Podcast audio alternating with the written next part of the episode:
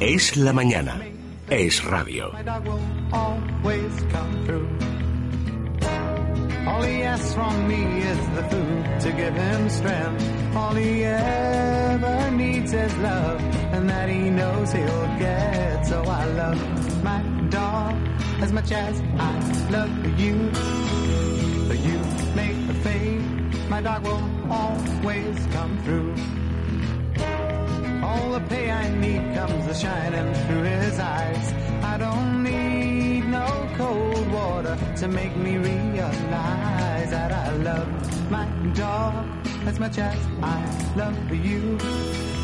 But you make a fade, my dog will always come through.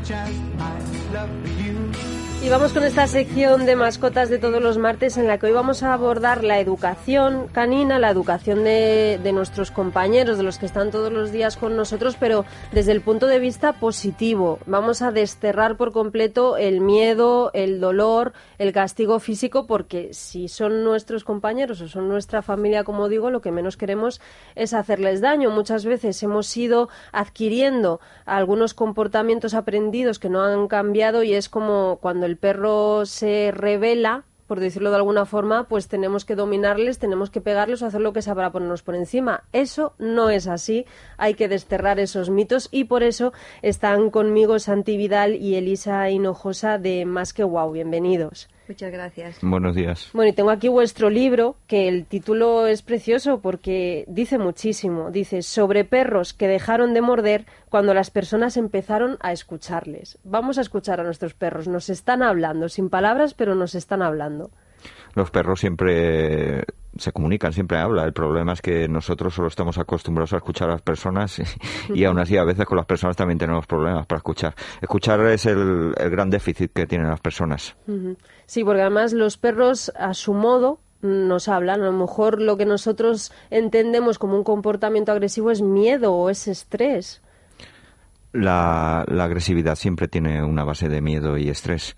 Entonces, pese a que eso está claro y científicamente demostrado, nos empeñamos en educar añadiendo miedo y estrés. Mm. Entonces, lo que es un milagro es que los perros no muerdan más veces, porque la verdad que las cosas que sufren ellos, entre mm. comillas, no son muy lógicas. Sí, porque el maltrato es una cosa que lamentablemente está a la, vamos, al orden del día y muchas veces les estamos generando nosotros esos problemas y fíjate cómo son los, los perros, que es algo que siempre destacamos aquí, que muchas veces les han podido maltratar, les han podido pegar y en el momento que te agachas para darles una caricia, lo olvidan todo, no tienen ningún tipo de rencor, su naturaleza es buena. O sí, o mira, como también decíamos antes de empezar esto, que esto es cultura y muchas veces que los humanos maltratamos sin querer, no somos conscientes de ello, pero para eso pues esto ha ido y allá lleva un, esto de la educación en positivo, aunque muchos entienden por otra cosa, pero nuestra forma de pensar, nuestra filosofía es más que nada para que la gente reflexione que hay otras formas distintas de hacer las cosas bien.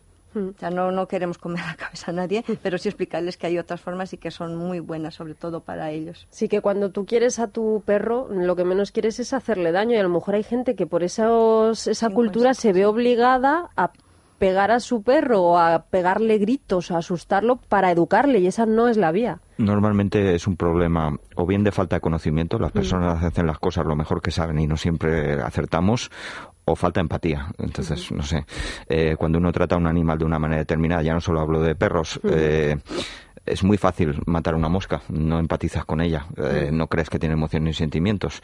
Y los perros son animales sintientes, con, con, unas emociones muy parecidas a nuestra. En cuanto empatizas con ellos, intentas hacer las cosas de otra manera. Sí, cuando los comprendes. Y precisamente de empatía versa tu libro. Está escrito desde el punto de vista de un perro, de, de lo que siente cuando a lo mejor no ve que nos enfadamos con ellos. Y por supuesto también das claves para educar positivamente y educar bien a nuestro compañero de, vida. Bien, eh, este libro es un poco el resumen de nuestro trabajo, del y mío, de muchísimos años, y en realidad es un poco eh, explicar a los lectores y en este caso a los oyentes eh, cómo es la vida desde el otro lado. Entonces, cuando ves la vida desde el otro lado, lo que hablamos un poquito, con una pizca de conocimiento y, mucho de empatía, eh, empezamos a hacer las cosas de otra manera y cuando algo cambia, todo cambia. Luego, al final es que también es verdad que los perros siempre se dice que son eh, como, como niños pequeños. Al final eh, tratas a tu a tu mascota pues como tratas a un hijo. Nos pasa a muchos que al final cuando empatizas con, con, tu mascota y cuando le quieres te das cuenta de que hay cosas que no puedes hacerle como tampoco le harías a un niño o a una persona cualquiera. Eh, yo iría más allá. Dice la gente que los problemas es porque tratamos a los perros como, como las personas. Y es que no es así. A las personas no las llevamos atadas, ni, ni hacemos las cosas que hacemos con los perros. Con los perros lo, exageramos todo. Eso es, algo digno de estudio de nuestro comportamiento con los perros. Y alguien que, por ejemplo, que tenga ahora mismo un perro, que sea un cachorrito, lo esté educando o que ya sea más adulto y que esté experimentando algunos problemas de, de relación con él, ¿qué claves le daríais? Por supuesto, siempre mejor vosotros mismos para educarlo que sois profesionales, pero alguien que empiece a, a ver que no puede educar a su perro, que no sabe cómo hacerlo que recurra a un profesional o que si busca información en internet o libros que también discrimine un poquito porque las nuevas tecnologías nos traen una catarata de información pero no siempre todo lo que lo que leemos es correcto. Y vosotros como profesionales, ¿cómo podéis ayudar a alguien que ahora mismo diga, oye, pues quiero ponerme en contacto? Pues mira, nosotros, eh, mucha gente también tiene una concepción muy errada de lo que es un educador canino. Se piensan que a la hora de llamarnos por cualquier problema, ya sea de un cachorro o algún problema de comportamiento que tenga su perro, cuando nos llaman a nosotros se piensan que se va a solucionar todo eso. No es así. El trabajo lo hace cada propietario en su casa porque es donde vive el perro, es su entorno. Nosotros estamos simplemente como consultores caninos para darles unas pautas eh, personalizadas, obviamente, porque en este caso no podemos generalizar si no vemos al perro en su entorno, lo que antes había dicho, para ayudar en esto, eh, pues eso se pone en contacto con nosotros. Eh, muchas veces intentan solucionar las cosas por teléfono, error, porque no podemos, no es ético, no es profesional. Entonces, pues eso, cuando nos llaman, nos vamos, hacemos una visita aproximadamente de dos horas en las que en función de lo que veamos vamos dejando unas pautas, hacemos un control, un seguimiento, si hace falta una segunda visita, no vendemos packs de sesiones porque nosotros no sabemos en cuántas sesiones se va a arreglar un perro como hacen pues otras personas. E intentamos, eh, lo que decía Santi, empatizar lo más posible tanto con los propietarios como con los perros. ¿Y qué casos os habéis encontrado de alguien que digas es que efectivamente no había comprendido para nada lo que su perro le intentaba transmitir? ¿Algún ejemplo así concreto que os haya llamado la atención? Mm, muchísimos, muchísimos casos. Eh, e, el problema es que los perros son tremendamente visuales. Entonces las personas hemos olvidado el lenguaje más natural, es que comunicamos con todo nuestro cuerpo, con todas nuestras acciones. Eh, entonces nosotros pensamos que a un perro hablándole eh, todo está claro para ellos y olvidamos muchas veces que sin querer un perro está diciendo que tiene miedo y lo que en realidad está comprendiendo la persona es que está contento. Mm. Eh, hay muchísima confusión sobre el comportamiento canino, entonces parte de nuestro trabajo es explicar a las personas un análisis desde la humildad, que es muy, muy prepotente creer que puedes interpretar perfectamente todo lo que piensa un mm. perro, pero intentamos hacer un análisis objetivo de, de qué es lo que está intentando explicar ese perro para que las personas actúen de otra manera acorde con lo que el perro les está diciendo. ¿Y cuáles son así a rasgos generales, como tú dices, es muy difícil entender a todos los perros, pero a rasgos generales hay ciertos eh, comportamientos que, por ejemplo, podemos detectar en nuestro perro porque en realidad tiene miedo o está estresado. Eh, hay muchísimos, muchísimos comportamientos que tienen relación con el miedo y el estrés y las personas lo confunden con alegría. Entonces, por ejemplo, la hiperactividad, los ladridos excesivos, el perro que tira de la correa, eh, el perro que muerde a otro, el perro que gruñe mucho, el perro que se muestra esquivo, el perro que le cuesta descansar. La lista sería larguísima. Eh, en general, casi todos los comportamientos asociados al estrés eh, tienen que ver con miedo. Claro, mientras no veamos un perro contento, un perro que no tiene problemas, cualquier síntoma es mejor tratarlo con vosotros. Y a lo que no tenemos que recurrir es a los collares de castigo que últimamente hemos visto que en tiendas como Decathlon los estaban viendo y han salido firmas y campañas para que los retiren. porque vamos, mm, esto más que ayudarles, lo que estamos haciéndoles es daño. Bien, eh, mira, eh, cuando enseñamos cosas a un perro, cualquier cosa, eh, las personas pensamos, mira, he enseñado a mi perro a sentarse. Entonces nosotros nos reímos mucho, dicen, menos mal que has aparecido en su vida, porque toda la vida de pie el perro hubiera muerto de agotamiento. Somos muy prepotentes creyendo que le enseñamos cosas a los perros.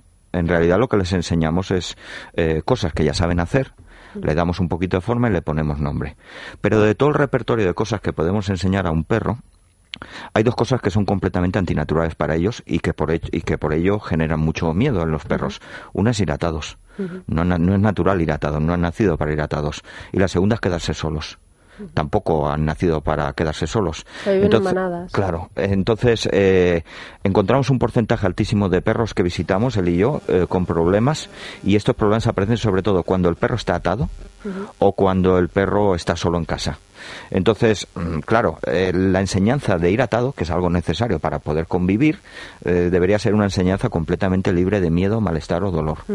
Y ahí es donde entra en juego el uso de collares aversivos, collares dolorosos como los metálicos, los de pinchos, los estranguladores, los, los eléctricos. Entonces, por suerte, se está regulando este tema y hay una nueva ley que va, va a ser vigente en breve y que también sobre ello nos gustaría comentar un poquito con la prohibición de estos artilugios.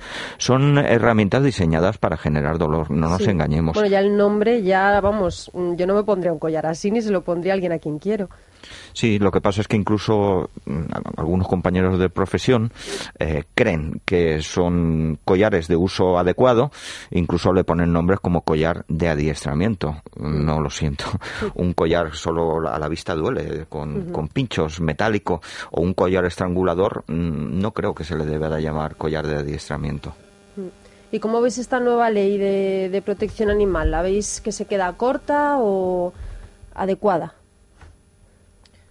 Bien, eh, primero que llega un poco tarde, hmm. ¿vale? Estamos contentos todos los, las personas que quieren a los animales eh, porque realmente es un primer paso, hmm. ¿vale? Eh, realmente es, es avanzada para lo que es España, pero quizás es un poquito corta. Hay muchos puntos que, que podrían ampliarse. Eh, no solo hablamos de eh, mascotas, eh, también la ley cubre otros animales. Entonces hay algunos aspectos que, que, realmente se queda un poco corta, pero estamos todos contentos porque es un primer paso. Hemos traído también la, ley impresa y nos gustaría leer un poquito el primer párrafo para que, se, para que se entienda el por qué era necesaria esta ley. Bueno, pero que aquí, como bien dice, la Comunidad de Madrid es pionera, ¿eh? es una de las pioneras y en Barcelona sí que se ha aprobado hace mucho eh, pero, eh, os leo. Como consecuencia de la conciencia nacida en las últimas décadas, en las sociedades de los, eh, de los países económica y culturalmente más avanzados, existe a nivel internacional una corriente cada vez más extendida que pretende sentar las bases del respeto, del respeto que debe regular la relación de las personas con los seres vivos de su entorno y especialmente con los animales. La Declaración Universal de los Derechos del Animal proclamada el 15 de octubre del 87, así como los reglamentos y directivas comunitarias en esta materia han contribuido al desarrollo social y cultural de la sociedad para instaurar respeto, eh, defensa y protección de los animales.